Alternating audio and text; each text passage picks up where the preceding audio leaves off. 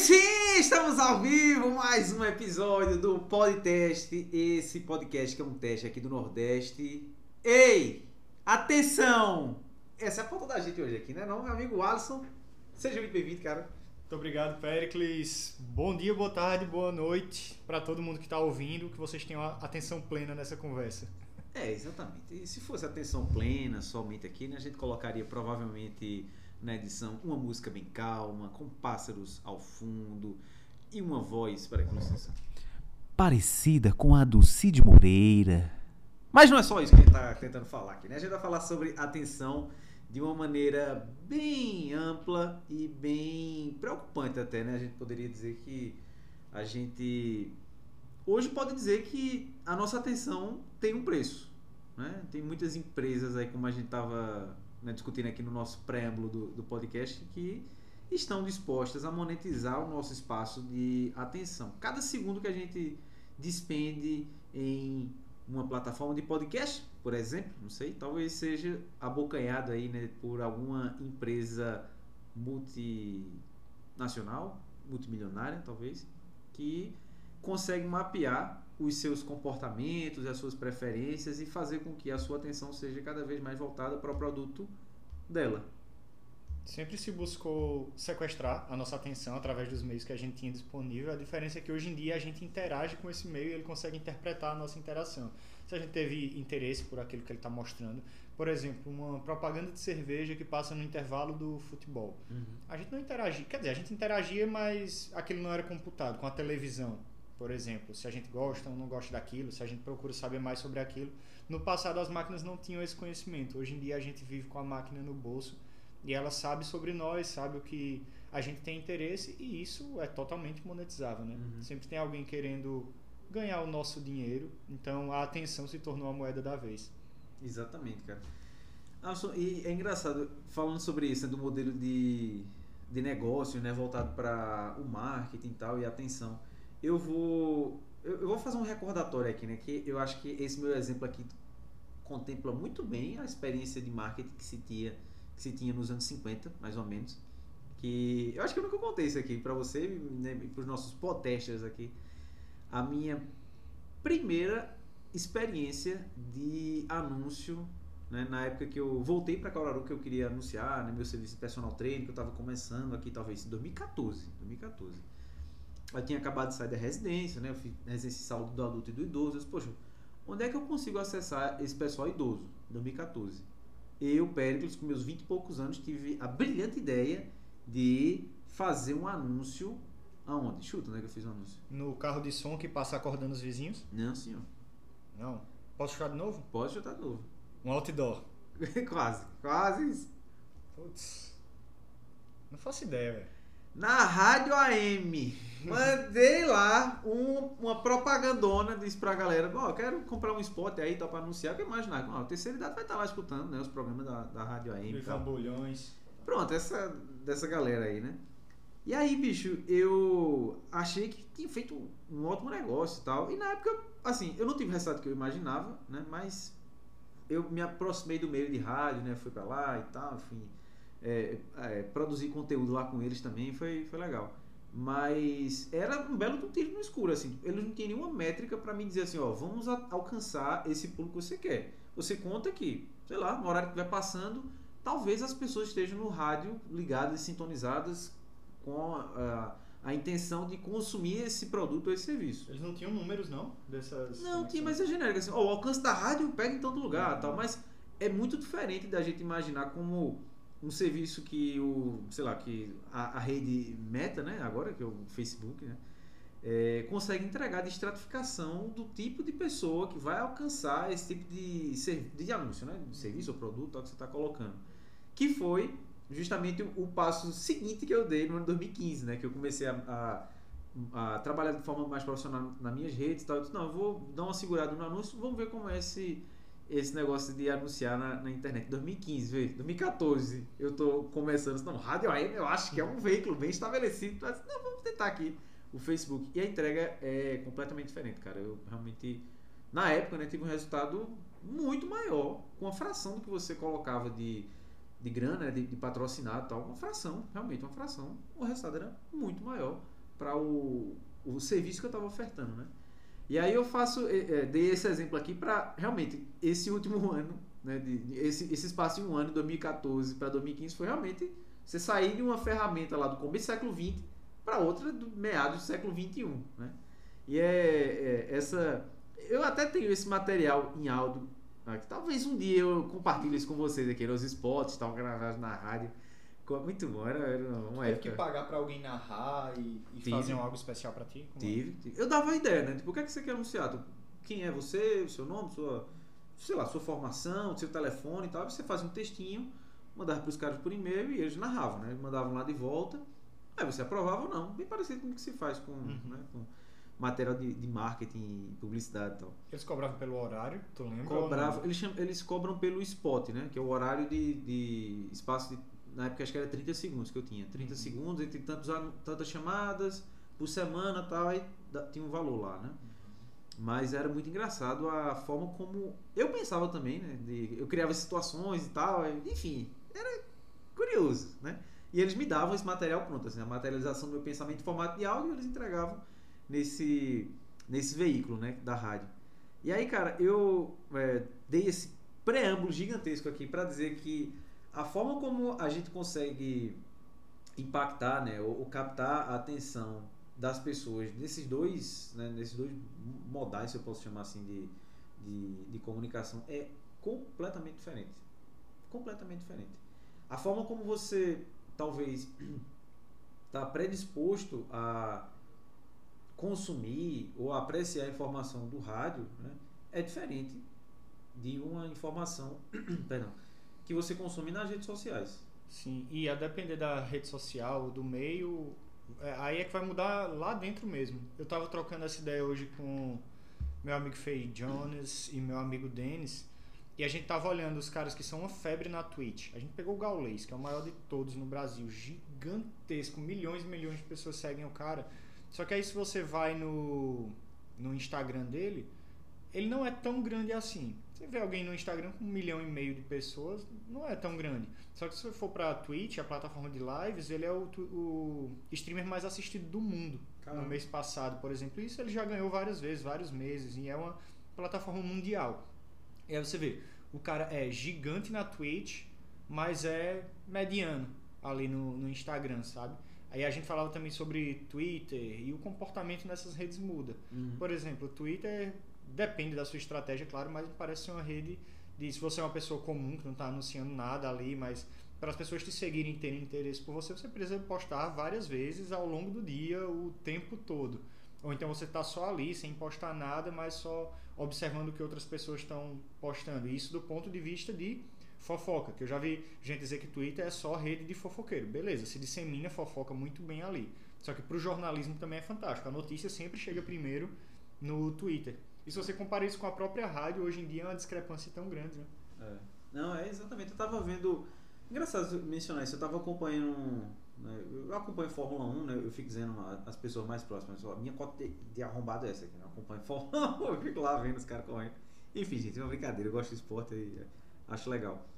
É, eu tava acompanhando um furo de, de reportagem que ia ter nessas últimas corridas aí sobre uma punição que o cara recebeu não. E aí o cara tava. O jornalista, né, de, sei lá, de um grande veículo lá, tava compartilhando, sei lá, tava ao vivo, fazendo a transmissão, né, falando sobre como é que ia ser a corrida, não sei o que, e dizendo que tinha um outro colega dele que tava lá na sala dos comissários esperando dar o veredito, né? Se fosse em outros tempos, o cara ia receber essa informação, ia talvez ligar para alguém, para alguém telegrafar essa mensagem, né, de, de, um telefone fixo, ou de um celular, ou fazer um e-mail, né, dada aí as, os ajustes históricos da, da, da, tecnologia que você tinha. Mas enfim, o caminho seria esse: você recebe a informação, passa para terceiros e terceiros vão replicar isso no, né, na, na, no megafone que você tem disponível, né? no rádio, no jornal, na televisão e tal. Tudo isso leva um tempo, tem um delay dessa informação. E bem, isso que você colocou, né? Hoje com a rede social, a, a gente pesa muito para que esse delay que né, é praticamente instantâneo, o cara não precisa ter outro veículo além do seu próprio celular e a sua, a sua credibilidade está lá colocada no seu perfil, na sua arroba né, de, de, rede social, que encurta muito o espaço da coisa, né, da, da, da informação chegar até o, o destinatário e esse, e esse conteúdo ganhar nossa atenção. É. Isso a depender do contexto que a gente tá vendo, do meio, né? A gente falou do meio, a gente falou de Instagram, falou de Twitter, falou de rádio, falou de, de outdoor, mas a depender do contexto que a gente tá também, olha, a gente faz esse podcast aqui, mas nós somos consumidores de podcast também. Sim. E aí eu tava acompanhando um, eu não lembro qual era o jornalista esportivo. E ele tava falando de uma vez que ele ficou plantado na, na porta do São Paulo Futebol Clube, que o time teve um desempenho péssimo com, numa competição, e eles queriam saber se ia demitir ou não o treinador. E não podia simplesmente dizer vai demitir, apesar dos jornalistas já suspeitarem. Aí esse cara, ele conseguiu entrar numa salinha, ele já conhecia as pessoas do clube que iam facilitar a vida dele e tudo mais. E ele ficou camperando até ver um dos diretores passando e ele voar nesse diretor. Meu irmão, e aí, ó, o fulano sai ou não sai? Eu não lembro também qual era o técnico. Minhas referências são péssimas, né? e aí ele ficou lá, ficou lá, tal, encheu o saco do cara, o cara, porra, não vou te dar a notícia, velho. Bicho, pelo furo, pô, tô precisando da notícia. O cara, beleza, ó, ele tá saindo de tal hora. Tu vai estar tá lá, tu vai pegar a primeira foto, a primeira coisa. Existe isso. Dentro do universo de games, a gente teve um monte de lançamento agora, no final do ano. Uhum. E aí tem um cara super conceituado no universo do Call of Duty, que é o Hayashi. E aí ele traz as notícias e ele diz, galera, ó, vai acontecer isso, aquilo e aquilo outro. E esses furos são desses caras aqui, desses leakers, como eles se denominam, né? Quer dizer, É. caras que dão os furos. Uhum. E aí Os vazadores, né? Os vazadores. Às vezes esses caras são desenvolvedores das empresas que estão fazendo os jogos, às vezes são é, jornalistas, especialistas do, do mundo de esportes, né? Mas a dinâmica é a mesma, é a briga pela notícia e por quem vai dar essa notícia primeiro, porque Uhum. vai ser a referência, né? De onde vai ser consumido, é quando postarem no Twitter, é, é quem vai estar com aquele link dali, né? Então a notícia ela se espalha de uma maneira muito diferente hoje com a internet, mas as práticas também para você chegar lá e ter uma notícia, por exemplo, são bem parecidas ainda com o que se fazia no passado. É, exatamente. Dado, dado as ferramentas né, que a gente tem acesso ao nosso tempo histórico tal, o que era a instantaneidade. É, é engraçado, pra gente que tá ouvindo isso aqui, né? E muito provavelmente você que tá ouvindo esse podcast aqui, que ele foi editado e colocado ao ar num espaço muito mais breve do que, é, sei lá, o seu, o seu avô, o seu pai ou a sua mãe. Né? Poderia imaginar que leva aqui, né? Porque é, é- é impressionante o quanto que a gente consegue dar velocidade com, sei lá, acesso à internet, coisas do tipo, isso chega rapidinho para vocês. Mas eu fico, eu fico tentando imaginar assim, qual é a, a, a medida do tempo para a gente para a gente conseguir mensurar a ideia do ineditismo na época de, de Gutenberg, né? século XVI, se eu bem estou né? precisando no, no tempo, que ele inventou a máquina de prensa, né? o europeu lá, o, o Gutenberg, de realmente, sei lá, aconteceu uma coisa, preciso informar para as pessoas. Pega essa história, aconteceu, aí eu vou lá escrever numa tábula, alguma coisa que eu consiga passar para uma máquina, literalmente prensar aquela, aquele bloco de metal, de, é, de madeira, o que quer que seja, tal, com tinta, colocar naquelas folhas ali, juntar aquelas folhas todas, entregar para as pessoas o folhetinho, o jornal, ó, tá aí, isso acabou de acontecer, tal. Hoje, né, é, é, acho que seria a mesma a mesma analogia de você talvez querer receber essa informação que a gente está dando aqui um furo de reportagem, né? E você imaginar que ela chegaria na sua casa por carta, né? Imagine você assim, o tempo- isso aconteceu agora, há 20 dias úteis. Eu consumi conteúdo assim, muito. Revista super interessante, por exemplo. Porra. Recebi em casa, pô, na caixinha do correio, ler as notícias ali do mundo científico, né, de uma maneira ilustrada e colorida. E acessível. Pra, e acessível pra caramba, pelos correios. É. Eu peguei essa fase também. Peguei essa fase. Eu peguei uma época, bicho, que a gente se cadastrava. Isso é na época do. Porra, eu, tive essa, essa fase aí, na nerdada máxima. Eu me cadastrava nos portais de distribuição de. sei lá. De distribuições Linux, por exemplo. Eu lembro que você. Eu vou dar o nome aos bois, né? Fui lá no site do Ubuntu logo quando ele lançou, né? Pra quem é da, né, tá escutando aqui de repente, eu nunca, eu, eu confesso que eu não sei se tem alguma coisa a ver com o mundo da capoeira, mas deve ter, né? Tipo, Ubuntu, enfim, que é uma distribuição de Linux que é bem comum, né? O nome da distribuição, você que é da capoeira, eu sei que tem outra referência esse nome Ubuntu, né? Esse nome na capoeira eu não conheço, não. Na- Ele tem, porra, eu vou abrir o Google aqui não pra gente não sair da conversa, mas tem, tem um nome, né? Enfim, tem uma relação aí que confesso que a minha ignorância não permite entrar muito nesse ponto. Mas, é, dado esse disclaimer aí, o que chamou a atenção é que era, uma, era e é uma distribuição, né? Linux bem é, bem robusta. Na Sim. época eu tava eu começando. utilizo o Ubuntu para para subir servidores de jogos, eu utilizo o Ubuntu nas minhas máquinas. Pronto, tá aí então. Especialista que não me deixa mentir, que é uma realidade o, o Ubuntu. E aí a gente se cadastrava para receber tipo, os CDs em casa, tal, pra gente testar e dar para as pessoas, para os amigos, para a família. Olha, testa aí, tá, tá gostando do Windows não? Tu quer uma coisa mais segura, mas tá aí. Né? Era, era uma época que. Muito legal. Porra, hoje a gente. Beleza, a gente se cadastrava e chegava na, na minha casa, sei lá, aquilo saía dos Estados Unidos e vinha pra cá. Vinha de graça. Mas demorava aí seus 20 dias úteis, né, pra, pra chegar. Hoje em dia, velho.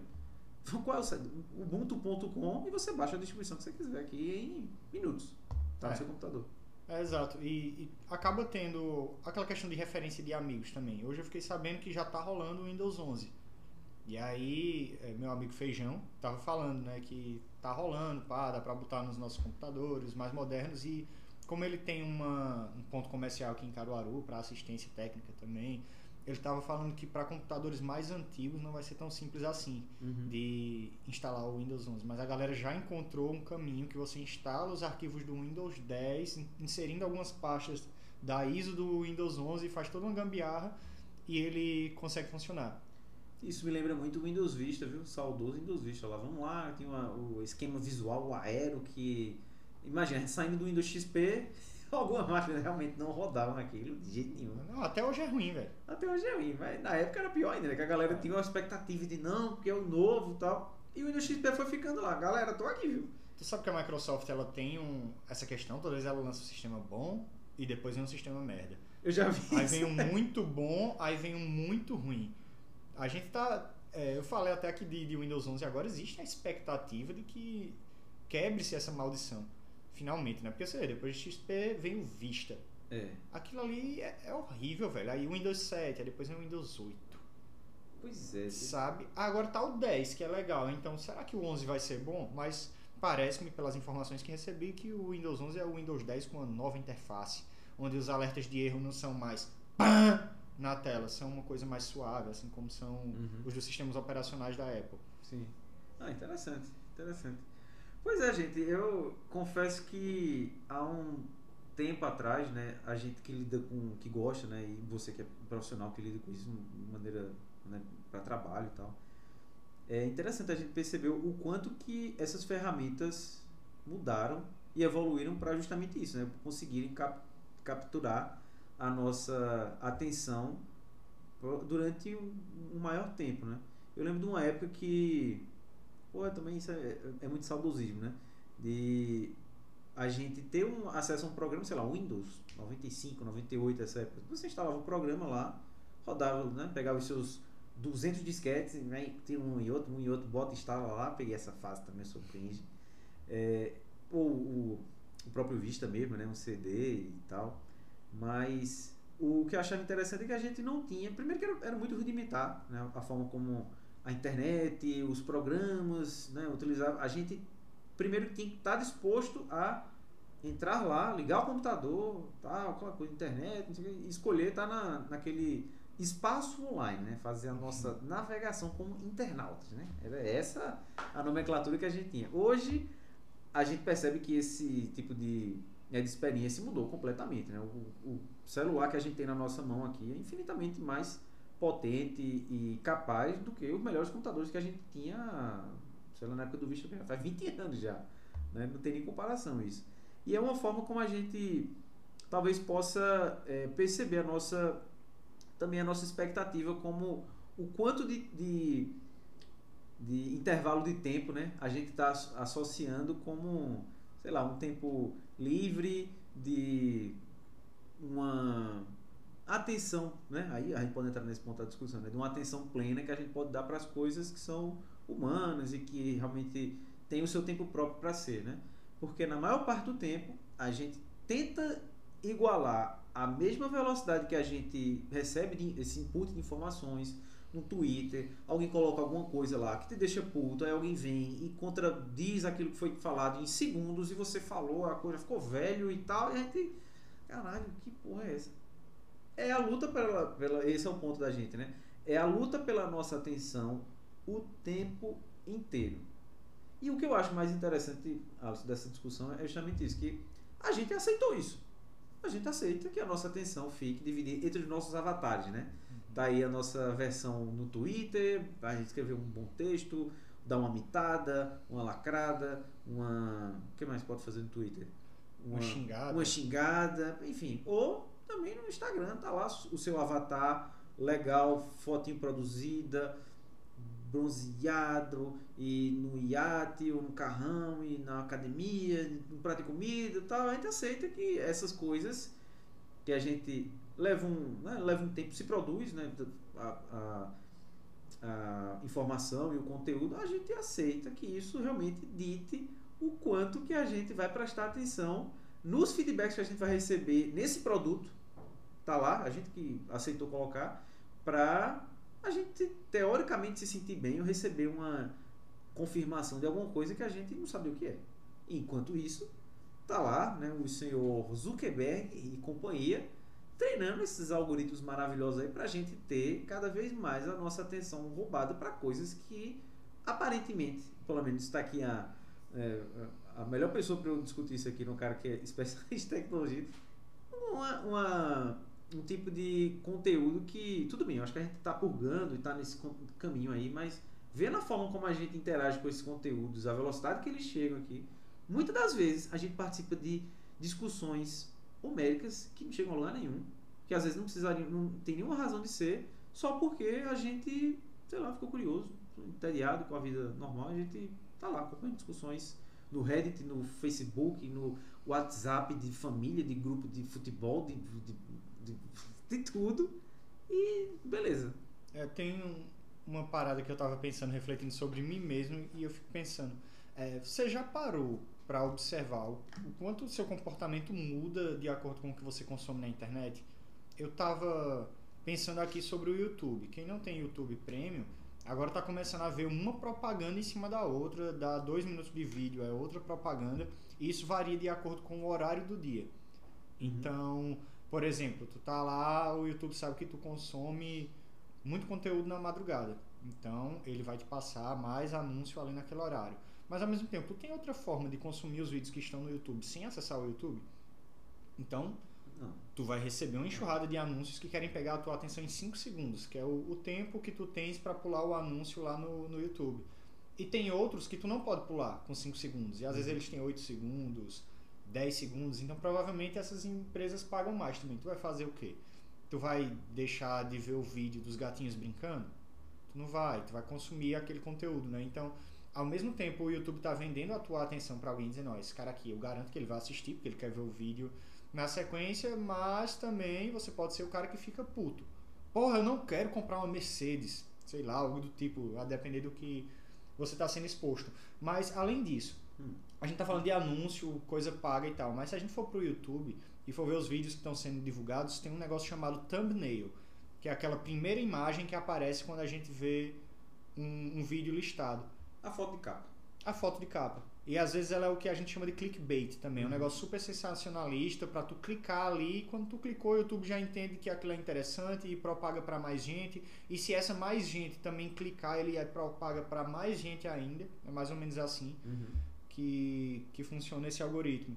Então, eu me peguei formando opinião de acordo com thumbnails. Eu sou bombardeado com vários podcasts uhum. no YouTube. Então tem lá. Fulano demonstra como tal empresa tem tal política predatória. Eu não cliquei para ver o vídeo, passei pelos anúncios e escutei os 14 minutos e 90 90 segundos é foda. 60 segundos, sei lá, do vídeo. Pra saber e formar uma opinião sobre aquilo. Uhum. Mas as thumbnails e esses títulos chamativos muitas vezes estavam formando opiniões na minha cabeça, que eu ia dar essa opinião para alguém e eu pensava, peraí, eu não tenho conhecimento aprofundado sobre esse assunto, eu só vi isso numa thumbnail.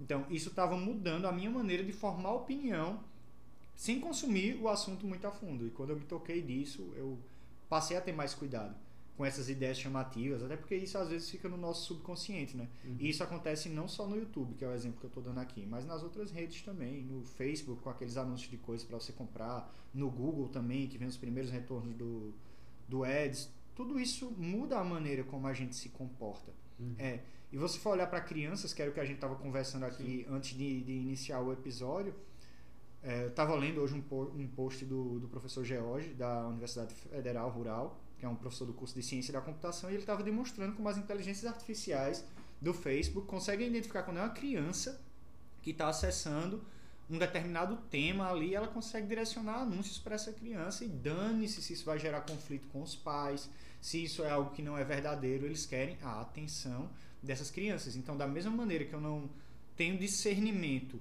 olhando uma thumbnail assim, eu me pego dando opinião com uma coisa que eu só vi superficialmente, imagina uma criança e o impacto que isso pode, pode causar numa geração inteira que está uhum. para vir pela frente. Então, de fato, é um mercado de atenção, sem muita preocupação ética, sem muito procedimento, mais uma vez, ético ou algum tipo de metodologia para tratar, seja com adulto, seja com criança. É só a atenção mesmo, Sim. por si só. E isso é uma moeda de troca, tem um valor muito claro no mercado. Pô, isso é muito bom, Alisson. Muito bom você colocar nesses termos aqui, né? Porque eu, enquanto é, professor, né? Sou professor de educação física, sou professor também. Eu não sou especialista em, em sala de aula ou, né, ou, enfim, em crianças de idade escolar e tal, não é o público-alvo, mas eu já tive minha experiência com, né, na sala de aula formal e tal, como professor. E, cara, é, é engraçado isso, é porque eu acho que no senso comum, não hoje, né? Mas durante muito tempo a gente tinha essa coisa que, não, tecnologia vem sempre para o bem, tecnologia vem sempre para né, melhorar a vida da gente e tal. Quando a gente vai ver hoje o desdobramento de o quão poderosas essas tecnologias, essas plataformas, elas se tornaram, né, o poder simbólico que elas é, que elas têm, simbólico e, e, e, real mesmo, né? palpável. Né? Uma empresa como o Facebook, o Google, né? que tem um, um poder de barganha, acho que dos maiores do planeta, né? de uma empresa multibilionária. É muito preocupante a gente ver que talvez as empresas que mais têm influência hoje sobre a formação dos jovens, né, tal, não tem nenhuma preocupação não tem nenhuma preocupação com justamente isso, a formação deles, né? pelo menos na base, eu formar o senso crítico e tal. E aí eu vou dar, eu vou dar essa medida com esse exemplo que você deu aqui do, do Facebook, que realmente é uma, é uma, é uma plataforma super otimizada tal para isso, né? para capturar a nossa atenção, para que a gente retenha mais tempo de uso na plataforma e que esse uso seja muito bem pago com essas iniciativas que eu tive também lá em 2015, né, que é fazer anúncio. E eu vejo isso com muito com muitas ressalvas, né, de como que a gente está deixando as crianças serem expostas, tal. E a gente hoje está começando a ter uma preocupação, né, desse controle parental dos aplicativos, de coisas, tal, mas que a gente sabe que é uma realidade, tipo, pra, primeiro que os pais têm que ser esclarecidos, né, sobre tecnologia, saber que existem essas ferramentas, saber configurar nos, nos dispositivos deles, da criança, se ele tiver. Então, a gente está falando do universo muito reduzido. Na prática é esse. Menino, fica quieto, toma esse celular aqui, vê essa moeba digital e pronto. E aí vem um determinado sujeito neto aí que aparece para as crianças e lá ele está ensinando para a garotinha que se o cabelo dela tá molhado e, e tá grande por causa disso, isso é muito feio, todo mundo vai rir dela na escola. E aí a gente tem que consumir esse tipo de porcaria, ver a criança consumindo de ver a criança ficando chateada de repente, se sentindo feia. Ah, não foi nem com cabelo isso que eu vi uma cena dessa. Que foi com uma espinha hum. que estava nascendo na criança. E aí as outras crianças chegavam, apontavam e ficavam rindo dela. Esconde isso. Assim todas as crianças vão rir de você. Você tá muito feia. E esse tipo de porcaria é consumido pelas nossas crianças hum. e os pais vão fazer o quê? Simplesmente deixam consumir porque vai acalmá-los. Eu acho isso a coisa mais patética do mundo. Da mesma maneira que a gente sabendo isso, que o Meta faz manipulando crianças com advertisement, né, como eles chamam, uhum. tu vai parar de usar o Instagram? Eu vou parar de usar o Instagram? É uma questão de muito de educação, de regulamentação. Se você for olhar para a TV lá atrás, fazia propaganda da galera praticando esporte, fumando cigarro, é, bebendo uma dose de uísque. Hoje em dia tu não pode mais veicular coisas assim na TV. Já escutou, já prestaste atenção nas letras das músicas do System of a Down? Tem uma música chamada Violent Pornography, que fala muito sobre isso de televisão. É sempre isso, é uma pornografia violenta ou uma coisa que incita inveja, vergonha. Tem muita coisa podre na TV, só que vende. Exatamente. Chama atenção. A gente gosta de ver a, a, a parada ruim acontecendo, sabe? É. é. eu acho que. Pronto, isso é uma ótima, é uma ótima colocação que você colocou. Bela frase, impressão. Última colocação que você colocou. Tá bem colocada, não? É, sem redundância. É, sem redundância, né? Mas é isso, velho. É a cultura de massa, né? Do mesmo jeito que hoje a gente se né, olha para certos conteúdos, certos criadores, a gente olha assim, meu Deus do céu, como é que pode um negócio O que, é que isso acrescenta na vida da, dessa criança? Como é que isso pode ajudar no, na formação do caráter dela e tal? A gente não pensa, né? É, primeiro que eles não têm esses, esses criadores, é, isso, é que é, isso é que é complicado. Eles, por, não sei se por ofício ou por filosofia, né? não vou nominar ninguém aqui porque eu vou dar um, um panorama geral. Eles não têm essa preocupação. E muito provavelmente não tem essa diretriz, tem essa relevância. Preciso pensar em como colocar um conteúdo de qualidade e tal. Essa não é a função do, do cara que vai entreter. Isso deveria ser a função da escola, da família, dos pais, né? Isso, né? De, de, da educação e escolarização são duas coisas diferentes.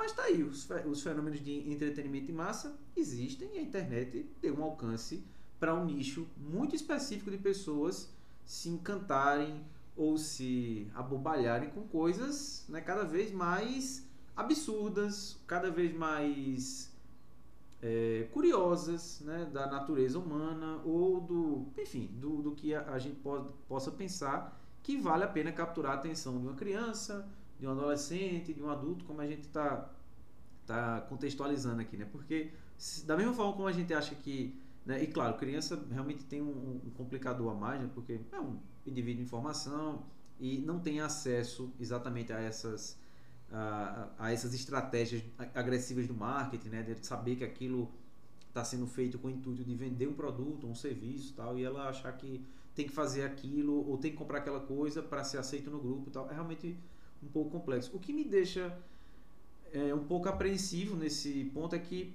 a gente está vendo esse tipo de coisa avançando muito o produto, o serviço, né? Tipo, tá lá o algoritmo. Eu, eu, acho que eu já compartilhei isso com vocês, né? De ver uma, como é que uma criança usa um. Tá dando exemplo do YouTube aqui.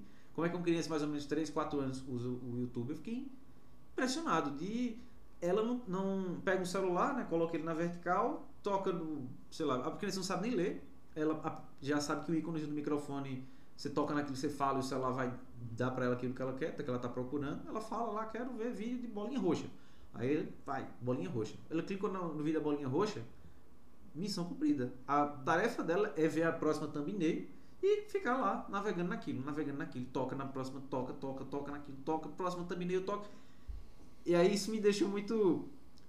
É, eu, fiquei, eu fiquei realmente pensativo. Não vou dizer que eu fiquei preocupado, é que o filho era meu, mas eu fiquei pensativo com aquilo. Disse, poxa, como é que essa criança vai lidar com esse com essa carga de, de informação, de coisa e tal para primeiro a gente perceber que não tem espaço de espera mais hoje. Eu quero ver uma coisa, quero... é aqui agora. É cadê o link? Clica aqui, vai para lá, tá no carrinho, você bota o dedo, a íris, o rosto já tá já tá pago, vai chegar na sua casa em algumas horas com o Express Rush na, do seu portal de varejo favorito e se for online pior ainda, né? Já está instalado no seu celular, seja premium e acabou. eu fico, não sei se é uma preocupação cringe, né, gente, de imaginar que essas tecnologias vão ficando cada vez melhores em capitanear a nossa, a nossa atenção, as nossas preferências, né, e também os nossos comportamentos. Isso é uma coisa que eu, eu assim, vejo muitas pessoas adultas, né, no meu meio, para os idosos isso é, fica mais flagrante ainda, que a gente, teoricamente, tem todas as nossas faculdades mentais aqui atentas para a gente perceber, ei, isso é um vídeo de propaganda. Ei, atenção, isso aqui é um vídeo institucional. É feito por tais pessoas, tal grupo, tal, mas na prática a gente lida com esse tipo de material muito mais com a nossa emoção, né? De, puxa, caramba, aquilo é muito legal. Ó, o giro que ele deu na câmera com um drone maravilhoso, no pôr do sol, naquele carro quando fez isso aqui. Caramba, quanto será que tá um carro desse?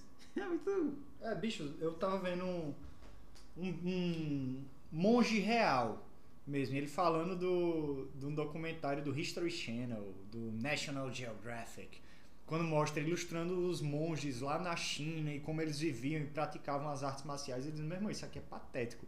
Ok, esse templo que eles estão, eu fui treinado aí, a gente nunca luta aí. Eles dizendo que era onde tem as grandes batalhas. Então eles fantasiam a história pra gente dizer, ó, oh, que legal, os monges, e vou consumir mais conteúdo disso. Nossa, o History me oferece mais conteúdo uhum. desse daqui. Então, por mais que seja um veículo de comunicação super respeitado, que tá no mundo todo, quando você vai olhar, velho, como eles mesmo dizem, é full of crap. É, é muita porcaria que tem nisso tudo, né? Seja a gente assistindo TV aberta, seja a gente assistindo canal de esportes no Brasil, por exemplo, onde é proibido as apostas e tudo mais, só que todos os campeonatos do país, Série A, B, C, Libertadores, Copa do Brasil, de futebol, é tudo patrocinado por banca de aposta. Uhum. Então a gente vive uma grande hipocrisia, que é muito cultura de massa, como você falou, e fortalecida pela propaganda, propaganda.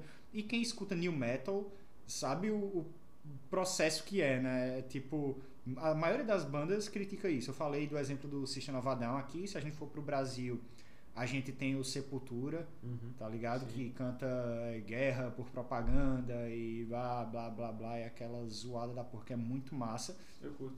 Então, a gente tem acesso à verdade, a gente tem noção do que isso está acontecendo, mas no dia a dia a gente se esquece, porque a gente está mergulhado naquilo ali. Ao mesmo tempo que a gente está criticando aqui, falando, a gente vai divulgar esse podcast no Instagram. Ao mesmo tempo que a é. gente está criticando aqui, a gente vai discutir as coisas que estão acontecendo no Twitter e a gente vai pesquisar vídeos no YouTube. E o que é que vai mudar isso? Eu, sinceramente, não tenho uma opinião formada. Pois é, eu tenho uma opinião, vou compartilhar com vocês aqui. O que vai mudar isso, ou o que pode direcionar isso, é educação. É educação. E diferente desses grandes, né, desses grandes formatos de atenção instantânea, de reels e de tweet, story, e, pai, 50 caracteres e manda uma mensagem, fala, te expressa aí.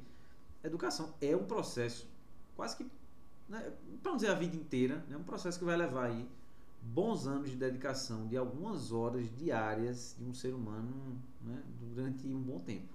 Né? É. E o que eu acho interessante é isso, é que talvez né, essas iniciativas de. E é, é engraçado, né? De fazer realmente essa alfabetização digital para nossa população, para eles começarem a entender que, olha, nem tudo que você recebe no, no WhatsApp aqui é verdade. De tudo que você recebe no, no Instagram ou que você está vendo aqui. Dia desse eu, eu, compartilhei na minha rede do, do, do, personal, né? Quem me conhece, eu tenho um, né, meu perfil no Instagram, Petros Personal, então, compartilhar sobre treino, sobre a experiência curadoria em exercício e tal.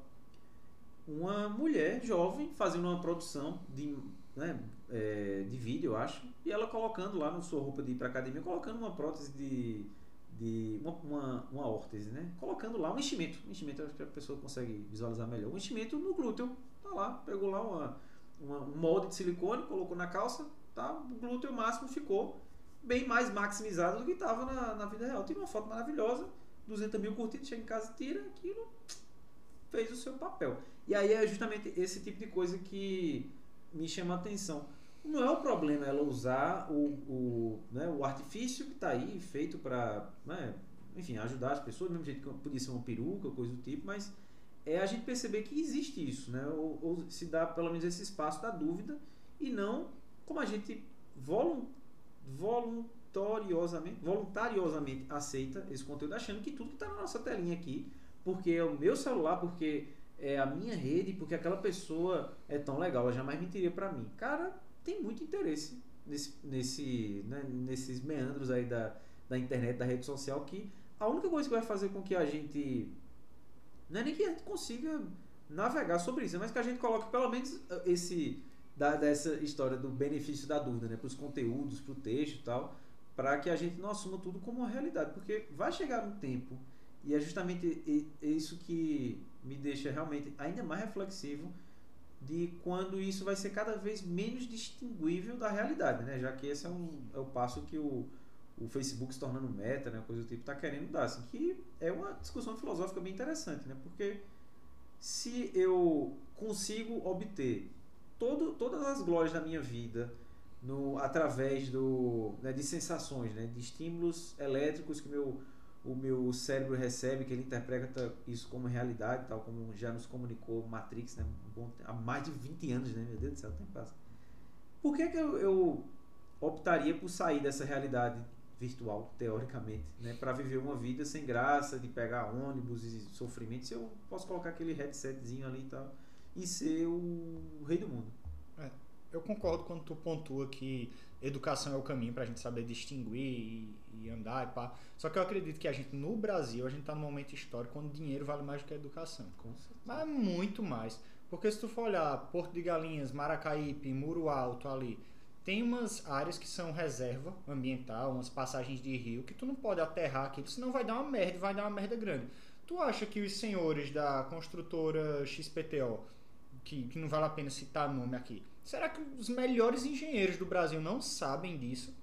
Eles estão um pouco a se fuder, meu irmão. Vão assinar a obra e é dinheiro, tome subir resort na beira da praia.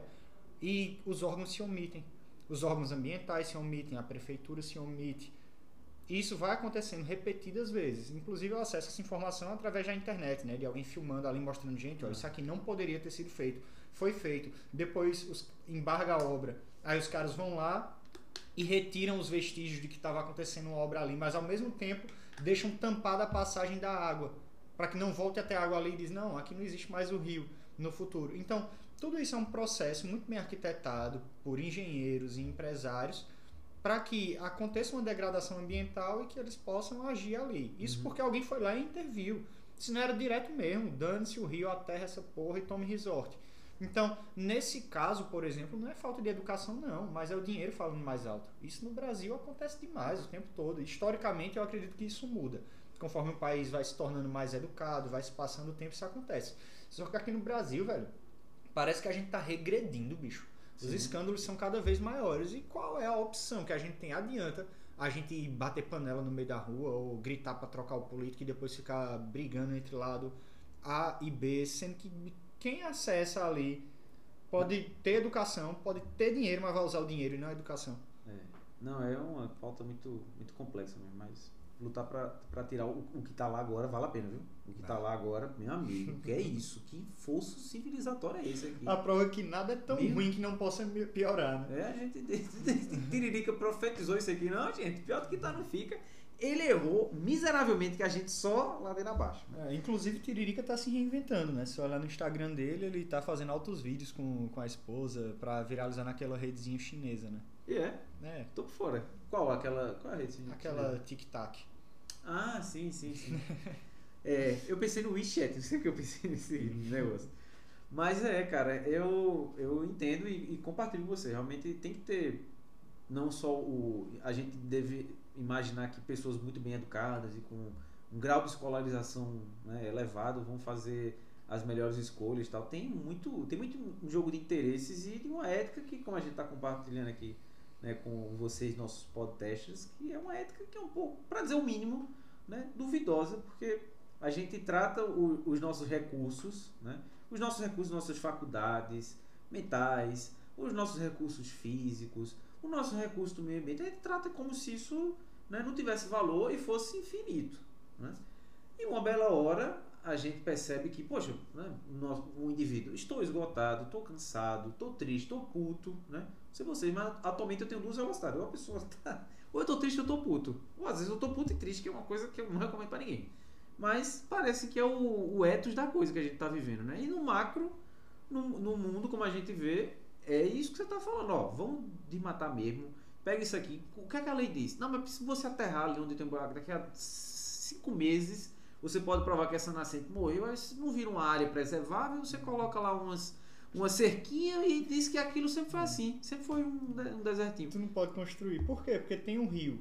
Mas se tu matar o rio, não vai ter mais um rio. A lei não diz nada. Pois é, esse é o tipo de coisa que a gente vai ainda né, lutar por consumir esses últimos recursos, achando que isso vai ser o ultimato da. Uma coisa que me revolta é isso: o crime compensa. No Brasil, o crime compensa.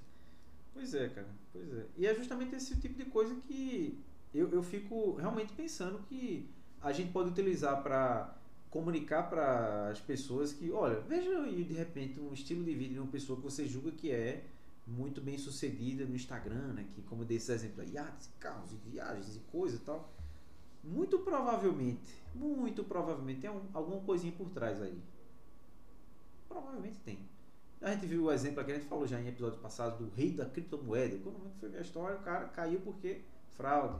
Aí deu outro exemplo também do gringo lá, que ó, acordo com mulheres na minha cama e, e armas e dinheiro e, e artes e tanques de guerra. Esquema também. Aí você acha que tem um cara que é. Olha, não, não tem esse atalho, não. não tem, uma pessoa que realmente tem, sei lá, muito. Vou usar esse, é, é, esse termo na falta de um melhor aqui, né? mas que tem muito valor é, a, a exibir, muito provavelmente ele, ele tem um, um valor a, a, comprovar, né? Em que área você tem tanto sucesso assim? Como é que a gente verifica isso? Você é um atleta, é um cientista, é um, é um empresário, é uma pessoa de. Enfim, que alguma coisa você tem. Você não pode achar que tudo que. Ah, poxa, olha o número dos caras, pô, o cara tem quantos mil seguidores, não sei o que, faz isso, aparece ali, aonde e tal, e você achar que isso é realidade, que a gente termina legitimando esse tipo de coisa que a gente colocou lá, né? Tipo, tá lá um cara simples, humilde, pegando o celularzinho dele com a resolução baixa para dizer, oh, isso aqui era onde a minha família vivia, meus antepassados estão aqui há centenas de anos. O cara vai competir com o magnata dos resorts que tá não vai competir de igual para igual, cara, não tem nem como, né? Mas se a gente acredita que só essa é a métrica do sucesso, consumir mais recurso e mais água e mata mais e é, teoricamente é mais progresso, é mais felicidade. Eu estava conversando hoje com um, um, aluno né, justamente sobre isso. Esse sonho que as pessoas têm de da classe média brasileira, né, de imaginar que não, mas eu me mandar para os Estados Unidos lá, minha vida vai ser melhor porque eu vou fazer, vou acontecer, ou na Europa, tá? Beleza, cara. Tem outras condições que eles têm acesso lá que realmente a gente não tem por N razões que não vale a pena a gente discutir aqui, porque é um assunto muito extenso, né? Mas o, o, ponto é que a gente sempre pinta essa coisa do que a grama do vizinho é mais verde, né? Enquanto isso, a gente literalmente caga quando a gente come e acha que quando a gente for alcançar a coisa que é de fora tal, a gente vai ser mais feliz. E eu estava tendo justamente essa reflexão com ele. Eu falei, olha, pra mim, pra eu, né, Péricles, indivíduo aqui, não faz mais sentido, eu não consigo me ver um indivíduo mais feliz almejando mais itens de consumo, que é realmente essa coisa que a gente vê no, sei lá, nos países de primeiro mundo, né? De poder aquisitivo maior e tal. Eu não me vejo mais feliz tendo mais iPhones ou carros isso e ah, o apartamento e tal. Tanto é que a gente tem essa informação bem discrepante, né? Do índice de desenvolvimento humano de, de, de certas nações, né? Serem altas e tal, e o índice de felicidade da, da, da das pessoas, né? Que é um índice enfim, que é novo, né? Se eu achar material também aqui para colocar esse, essa reportagem, acho que eu vi na BBC, vou, se eu achar vou colocar, que você está vendo esse link na descrição aqui, que eles colocam que os países mais é, com a população mais feliz, mais feliz, não necessariamente são as que têm os maiores meios de consumo, né? Tá lá o, nesse estudo que é, tentaram fazer uma leitura do cérebro do Dalai Lama, eu acho. É, colocou lá que a população, eu acho, não, não sei, mas você vai conferir na matéria aí do Tibete ou em algum país desse do é, asiático similar, né? Tem lá um índice de. Ah, uma felicidade fuderosa? É. Butão. O Butão, pronto. É Obrigado, Alisson, é isso mesmo. O Butão tinha lá um índice das pessoas muito felizes. Aí eu fico vendo assim, poxa, que legal, né? Tudo aquilo que a gente poderia imaginar que a gente pode ter de acesso para ter uma vida ainda mais feliz, muito provavelmente você aqui no Nordeste brasileiro tem muito mais em comum com a população do Butão do que com o modo de vida amalucado de consumo que a gente vê nos Estados Unidos. É, Mas foda, é foda que a gente cresce intoxicado, né, velho? Exatamente esse Relógio no braço, litro de uísque na mesa. Exatamente é, esse ponto. Enfim, querendo aparecer pros outros, falar alto, ser um engraçado. Meu irmão, velho, isso eu particularmente eu acho muitas dessas coisas patéticas, embora eu tenha as minhas vaidades também, Todo que hoje eu vejo que são besteiras e, e tudo mais, mas Voltando para aquela situação do resort, o que é que tu acha que é mais legal no Brasil? Tu ser o dono do resort, dando rolezão de lancha, uísque e tal, ou o cara roots, lá de Maracaípe, que vive com uma prancha de surf, todo queimado do sol, pintado de parafina, escutando o seu reggae de boi brigando pelo meio ambiente? Pois é. No Brasil, pô, tem uma distinção muito grande entre é. esses dois. Não, não é ah, podem ter cada um dos dois seus hábitos saudáveis e se divertir e tal. Acontece que perante a sociedade, velho, tem um que é muito mais legal que o outro. Não importa se ele está fazendo coisa errada. É, um alcançou claramente lá os objetivos os ideais de sucesso, que você né, passou uma vida inteira lutando para conseguir uma fração daquilo. E outra pessoa não, né? Tá vivendo uma vida que teoricamente não deve ser vivida. E eu não tô querendo associar aqui que quem é rico tem muitos bens necessariamente vai ser alguém patético, não. Mas eu quero dizer sim que boa parte das pessoas persegue esse ideal, não importa o quê. né? Uhum. Não tem um código de conduta muito bem definido também de como vai ser, né? Enquanto que faz graça do, do outro lado. Acha que é patético você ser uma pessoa simples, acha que é patético você ter uma relação com a natureza. E, poxa, isso me enche tanto o saco, velho, porque eu vejo isso vindo até de pessoas próximas. Às vezes, esse tipo de, de impressão, sabe? De achar que pessoas mais simples e que acreditam em coisas mais meio ambiente, menos agressivas, menos tóxicas, são os natureba, que nunca vão ter nada, né? É. Enquanto que, porra, é bem, bem o contrário, velho. Eu acho que meus amigos mais bem de vida, vamos dizer assim, que tem o sucesso que seria o padrão estabelecido assim pela sociedade, eles têm essa noção muito clara. Enquanto que eu vejo um outro lado de pessoas que parece ser o oposto, É. sabe? Mas isso não é definidor de sucesso. É verdade, é verdade. Isso é uma coisa que também. Isso capta- capitaneia a minha atenção, né? Qual é a medida do. de o sucesso que você admite para você mesmo, para ser uma pessoa que pode viver bem com você mesmo, e achar que você está fazendo um, um, né, um- um trabalho, ou que você tem uma relevância para a comunidade que você vive, ou para as ideias que você eh, defende e tal. Eu acho que isso é uma discussão que vale muito a pena você se promover, né? Porque parece que a gente vive nesse estilo de vida que tudo é automático, né? Todo mundo quer ter e a gente vê esse, esse exemplo né, no nosso convívio aqui. Pô, todo- parece que todo mundo quer tirar a mesma foto no mesmo cubículo, com a mesma pose, com para dizer que foi tal lugar. Todo mundo quer ter uma experiência. Engraçado isso, né? Uma experiência privada padrão que todo mundo viu em outro algum lugar para replicar. A gente né, tá- pode dizer um cubículo famoso aqui em casa, todo mundo quer tirar foto. Você pode pegar isso e jogar para outro espaço, para você viajar para a Itália, sei lá, e tá todo mundo fazendo a mesma foto, assim, tentando segurar a torre de Pisa e tal. Legal, mas é exatamente isso que a gente tá, tá fazendo. Isso é um reflexo da cultura de massa que a gente vai recebendo esse tipo de informação o tempo inteiro, desde quando criança, né? Olha que recorte gravuras de é, como é? Gravura de revistas e jornais aqui e, e co- escolhe lugares paradisíacos. Oh, nossa, veja aqui que legal Roma.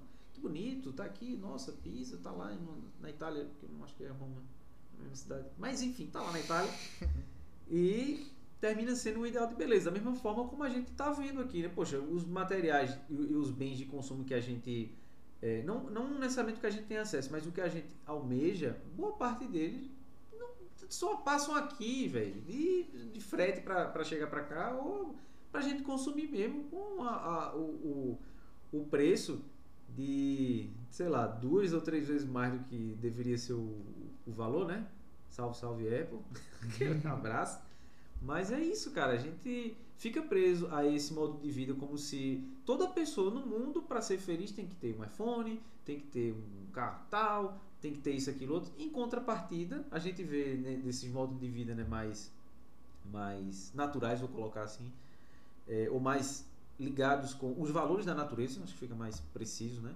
Que eu acho uma, uma, uma reflexão bem interessante para fazer porque dado as dimensões do, do, do capitalismo global que a gente vive, né, é muito difícil você imaginar que quando que tá bom.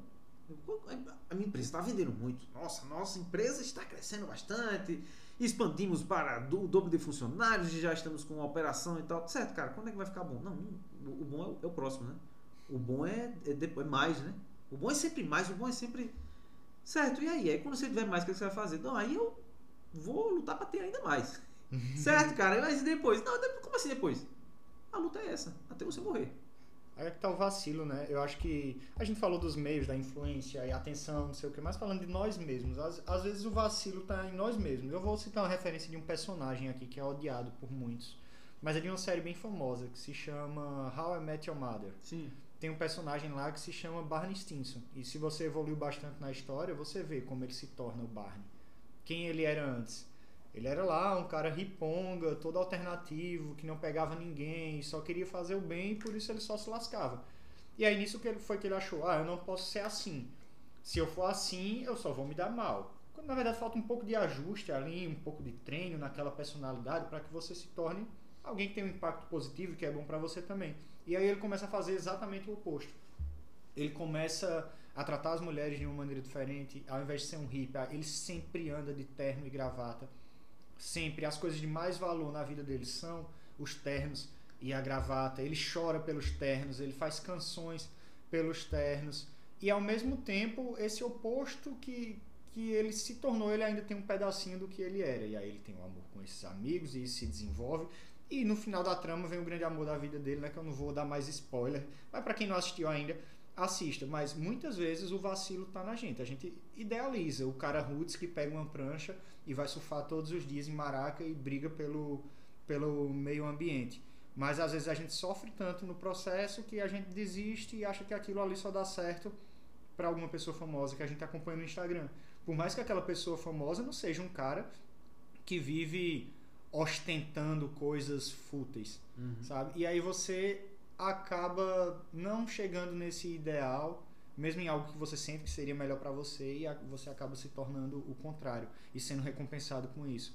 Com likes por ter uma prótese de uma bunda na foto da academia que bateu Sim. 200 mil likes, ou por você estar tá dentro de um jatinho ou pelo que quer que seja. E você acaba sendo mais feliz porque você está procurando reconhecimento nos outros e parou de procurar reconhecimento em você mesmo. Então a culpa nem sempre é das redes sociais e de toda essa pressão que a gente vive. A gente sabe que a gente é a geração da ansiedade, mas muitas vezes não é culpa disso, é culpa de você mesmo, que formou opinião por causa de thumbnail, de você mesmo que ficou consumindo um vídeo atrás do outro ou então por você ter tido uma infância onde era só chupeta e vídeo, não foi pra rua, levar um cacete, brincar de peão, jogar dominó apostado e perder um dinheiro, sabe? É, é verdade. Cara, é engraçado. Eu, eu, quando você tava falando sobre esse exemplo de uma pessoa que era mais apegada e pensava no próximo e tal, e de repente levou um desacerto na vida, eu consigo pensar em várias situações que talvez desprovariam que essa ideia de a gente pensar que a gente faz tudo sozinho e pá, a gente acontece, faz e dá para ser o self self-made man ou self-made woman é uma falácia. Eu tava lembrando disso, né? Você tem um comportamento altruísta, né? um comportamento de, de pensar no outro, se preocupar, se colocar no lugar dele e tal, pensar nesse, nesses valores e ser sumariamente passado para trás pela própria natureza do ambiente das pessoas que querem levar vantagem em cima do famoso trouxa, né? E aí eu tava lembrando aqui, tem um exemplo, eu, vou, eu não vou dar nenhum exemplo de, é tão específico assim que eu provavelmente vou errar todos os personagens dessa história aqui, mas a biologia evolutiva explica, é, conta, conta, uma história bem bonita pra gente. Tem uma, uma espécie de aves que eu não sei o nome, não vou dizer para você que é, sei lá, que é o BTV, o quero, quero, sei lá, não é essa, mas tem uma espécie de aves que ela tem um certo comportamento. Ela, ela evolutivamente, ela entendeu o seguinte, ela podia ser, isso é muito bom, né? Assim, a gente, o ser humano, a gente atribui sentimento e intenção para as coisas, né? Vamos dizer então que essa ave que eu tô falando aqui, que é a, sei lá, porra, é a a rabo de peixe. A rabo de peixe. Ela tem um comportamento que a gente poderia identificar com esse termo técnico, que é esse termo técnico, que é uma grandíssima filha da puta. Que ela aprendeu evolutivamente a, que os ovos que ela punha, que era mais parecido com os ovos de outra espécie de árvore, a árvore, é, árvore a ave Mariazinha colocava. Então, ela imaginou o seguinte, ó, eu tenho aqui os meus ovos que eu posso colocar, eu posso colocar os meus ovos aqui, mas eu não quero criar essa porra, não. Eu não quero chocar isso, não. Me dá trabalho. O que, é que eu vou fazer? Vou esperar o momento do vacilo, que a Mariazinha vai dar uma revoada, e vou pegar esses ovinhos que parecem com os dela, coloco lá pra aquela trouxa chocar. E eu é, no mundo, me mando. E aí, claro, a gente brinca, né? Porque é, a, ave, a, a, ave, não tem a intenção de dizer, ah, que trouxa. É uma ferramenta evolutiva para ela poder né, propagar a espécie dela. Mas a reflexão que eu faço é justamente isso. Se você é uma pessoa como né, esse comportamento que a gente viu né, da, da, da ave Mariazinha de não, vamos aqui e tal, e pensar na vida, no próximo, tal, colher. Muito provavelmente você vai encontrar né, pessoas que vão ter esse comportamento, né? E aí, para seres humanos, a gente pode colocar nesses termos aqui, né? Esse comportamento de tirar vantagem de você. E é justamente por isso que eu acredito que a gente investir nessas ferramentas de educação, de conhecimento, não só tecnológico, mas também né, emocional e social também, para a gente saber identificar que tudo bem, talvez o seu comportamento altruísta, de pensar nas pessoas, de pensar na natureza, tal, nesse ambiente que você está, com esse momento de vida que você está vendo, não seja bem recompensado, não porque é errado, não porque é, sabe, não porque é um comportamento menor, porque você é ingênuo, porque você é besta, mas porque é aquele, aquele, aquele zeitgeist, né, aquele espírito de época e lugar que você vive, infelizmente, está corrompendo né, esse tipo de, de ideal para aquilo não ser possível naquele, naquele momento. Não imagino eu que né, a, a, gente dando um passo à frente, né, o que, é que pode acontecer? Essa mesma ave que teve o, é, os seus, os seus, suas, uh, suas ninhadas né, chocadas por outro, muito provavelmente vai chegar uma época, a evolução vai, vai colocar aqui, ela pode perceber, oh, ei, peraí, esse ovo aqui que é um pouquinho mais pesado, parece com o meu, né? Mas quando nasceu, pô, esse, meu irmão, não é o meu não. E ela pode desenvolver também ferramentas para, ó, esse ovo aqui, ele rola desse jeito? Não, então, olha, tu, sai daí. Da mesma forma a gente, a gente pode perceber que, beleza, eu, eu acredito, são os meus valores de que colocar uma atenção a gente cuidar do nosso ambiente, do nosso espaço, da natureza, é válido. O que, é que eu posso fazer para que, se vier um espertalhão como esse, ou se alguém vier me ofertar, como diria crioulo, né, um atalho aqui, eu fique atento. Dizer, opa, talvez não seja nesse, nesse meio aqui que eu deva ficar. E aí você escolhe, né? como toda bela ave também pode fazer, bater em revoada e ir para o lugar onde você é mais bem recompensado. Nós somos seres bem adaptativos, né? Só que nessa adaptação também parece que a gente está buscando o conforto. E aí, às vezes, o, o conforto vem em dado. Já tá aqui esse ovo mesmo, eu vou chocar ele é, mesmo, tá de aí. boa. Pronto mais um, mais outro, e nessa você não vive sua vida, né? É. Muitas vezes você vive o desejo dos outros, o, sonho dos outros, achando até que está vivendo o seu próprio. Exatamente, exatamente. Então, gente, é isso que a gente. Pô, o papo rendeu hoje, foi bem legal aqui. Tô, tô achando que a gente tá fazendo um programa cada vez mais, mais recheado de conteúdo aqui. Eu não sei onde foi que eu tirei esse exemplo da ave aqui, tá no fundo da minha cabeça aqui. eu acho que foi do. Eu, eu já li e já recomendei, eu acho, nesse podcast da gente, o, essa leitura eu acho que eu fiz no livro do Richard Dawkins, que é o cara, né, que é, enfim, é um pesquisador, biólogo inglês, que é para a cultura pop é mais conhecido por ter criado o termo meme, né? É a leitura do que eu, que eu recomendo aqui, que é O Gênio Egoísta. É um livro muito legal que ele explica, né, como ele atribui essa uma narrativa, né, de como a ideia dos seres vivos é realmente perpetuar sua a sua prole, né? De você fazer o seu gene se, é, se prolongarem ao, ao, longo do tempo e assumir qualquer tipo de comportamento que você acha que vai fazer com que a sua prole se perpetue, como essa ave encontrou desse jeito aí. Né? Ó, vou botar aqui o, meus ovos aqui no ninho desse trouxa, que eu sei que ele vai criar. e aí vamos embora para a Sárgada, né? Como diria o poeta. Então, gente, temos um programa hoje aqui, olha. Temos um programa e você que está nos ouvindo, se você chegou até aqui, diz se você gostou, se realmente a gente está gerando um bom conteúdo, conteúdo que é interessante, que faz você pensar, velho. Eu não quero gerar um conteúdo que você vai tentar querer viver de acordo com aquilo, longe de mim, querer ser detentor da razão, mas acho que é nosso papel aqui despertar o diálogo, despertar dúvidas também, para que a gente possa se adaptar a essa nova realidade. Não é fácil, é, repito, que que tem todo episódio, acho que a gente fala nisso, né? Mas a gente vem da última geração que pegou um mundo ainda sem internet, né? Que era a pegada da discada ainda tudo mais. Então, a gente naturalmente acaba refletindo um pouco mais sobre isso. Mas tem toda uma geração que vem por aí. Se você tem filhos, sobrinhos, netos, enfim, qualquer pessoa que seja mais jovem, assim, que já consome conteúdo da internet, é importante você estar tá ligado, velho, para você não ir só com a maré também e se tornar mais uma pessoa sem opinião. Então, espero que a gente tenha ajudado. Se você gostou, manda para alguém. Aí isso já vai ajudar bastante chame a atenção de alguém que de repente tem aí né, esse, essa desatenção ao, né, ao, ao, conteúdo digital que ela mesmo está consumindo, que outra pessoa de repente está consumindo de maneira desenfreada, né? Fique atento, né? Esse aqui é o recado que o podcast deixa para a gente refletir hoje. Certo, gente? Então é isso. A gente se vê no próximo episódio. Espero que vocês tenham gostado. Deixe o seu recado, deixe a sua contribuição se você quiser. E é isso. A gente se vê no próximo episódio. Alisson, um grande abraço. Valeu. Um grande abraço, Péricles. E para você que está ouvindo, um cheiro. Valeu.